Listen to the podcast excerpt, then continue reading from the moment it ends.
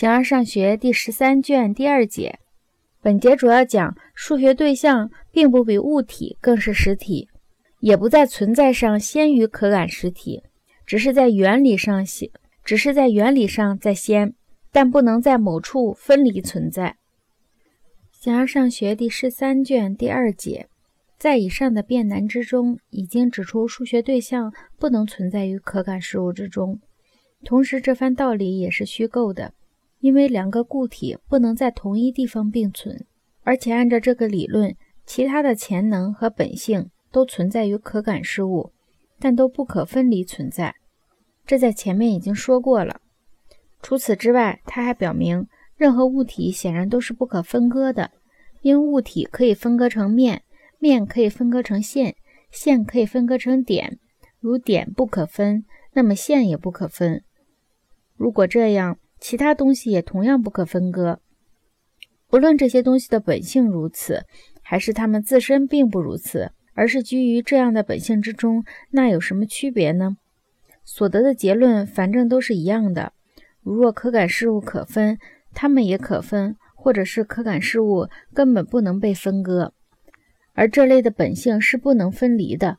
如若存在着一种，如若存在着一种与可感物体不同。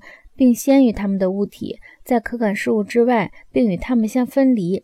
按照这同一道理，那么显然在平面之外，必然存在着另一平面，并与之相分离。点和线也是如此。如若事情是这样，那么在数学立体的平面，那么在数学立体的平面点和线之外，也要有另外的与之相分离的东西。同时，非组合物先于组合物。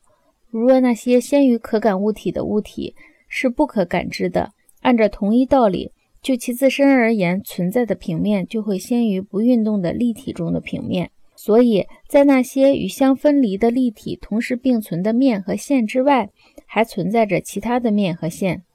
前者与数学立体同时并存，后者则先于数学的立体。那么再进一步，在这些平面中也还要有线。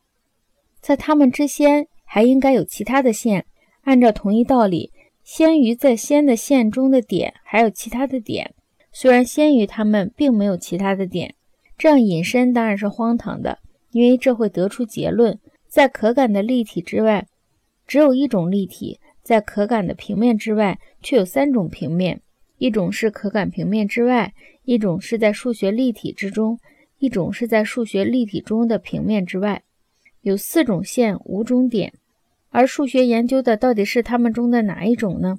他所研究的当然不是在不运动的立体的面、点、线，因为科学所研究的总是现在的东西。这同样的道理也适用于数目，在每一类点之外将有其他的单位，而且在每一类，而且在每一类存在物之外，无论它们是可感觉的还是可被思想的。这样，数学数的种类将是无限的了。此外，我们归于难题的这些问题怎样得到解决呢？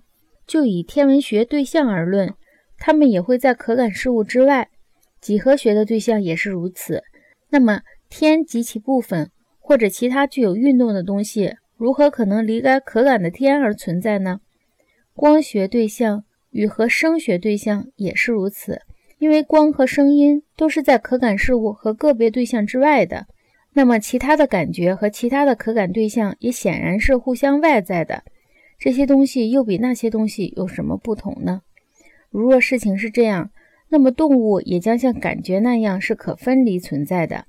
此外，在这些实体之外，还有一些数学的普遍定理，同时也还有这样其他的定理。同时，也还有这样其他的实体，它居于理念和居间者之间，并与它们相分离。它既不是数目，也不是点，也不是大小和时间。如若这是不可能的，那么显然那些东西也不可能与可感事物相分离而存在。总而言之，如若把数学对象置于某种分离存在的本性的地位，所得的结论就要与真理和公认的观点相反。因为若是这样，它们必然先于可感的大小而存在，实际则是在后于不完全的大小，只是从生成的角度看来是在先的，在实体上则在后。正如无生物对生物那样。此外，那些数学的大小凭什么是一呢？在此岸世界中，事物因灵魂或灵魂的部分为一，或其他充足的理由。如若没有灵魂，事物就要分解成为众多，而那些事物既然是有数量的、可分的，什么原因使它们成为一，互相结合呢？此外，数学对象的生成也表明了这一点。首先生成的是长度，其次生成的是宽度，最后以生成高度而完成。如若生成上是在后，实体上是在先的，那么物体就要先于面和线，由此它更完满、更完整，因为它能成为有生命的东西。线和面怎样成为有生命的呢？这样的论断是超乎我们的感觉的。此外，物体是一种实体。它确实有某种完满性，而线怎样是实体呢？它既不像灵魂可能的那样作为形式或形状，也不像物体那样作为质料。从来没有看到过任何东西能够由线、面和点构成。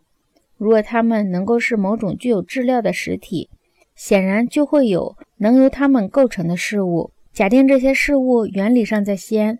但并不是所有原理上在先的东西在实体上也在先，那些在实体上在先并且分离着的东西优先存在。在原理上在先的东西，其他事物的原理由这些原理构成。这两种属性并不同时相从属。如若属性如运动和白色不在实体之外，那么白色只在原理上先于白色的人，而不是在实体上。因为它不可能分离存在，而永远与组合物同时存在。我所谓的组合物就是白色的人，所以那由抽象而来的东西显然并不在先，由增添而来的东西也不在后。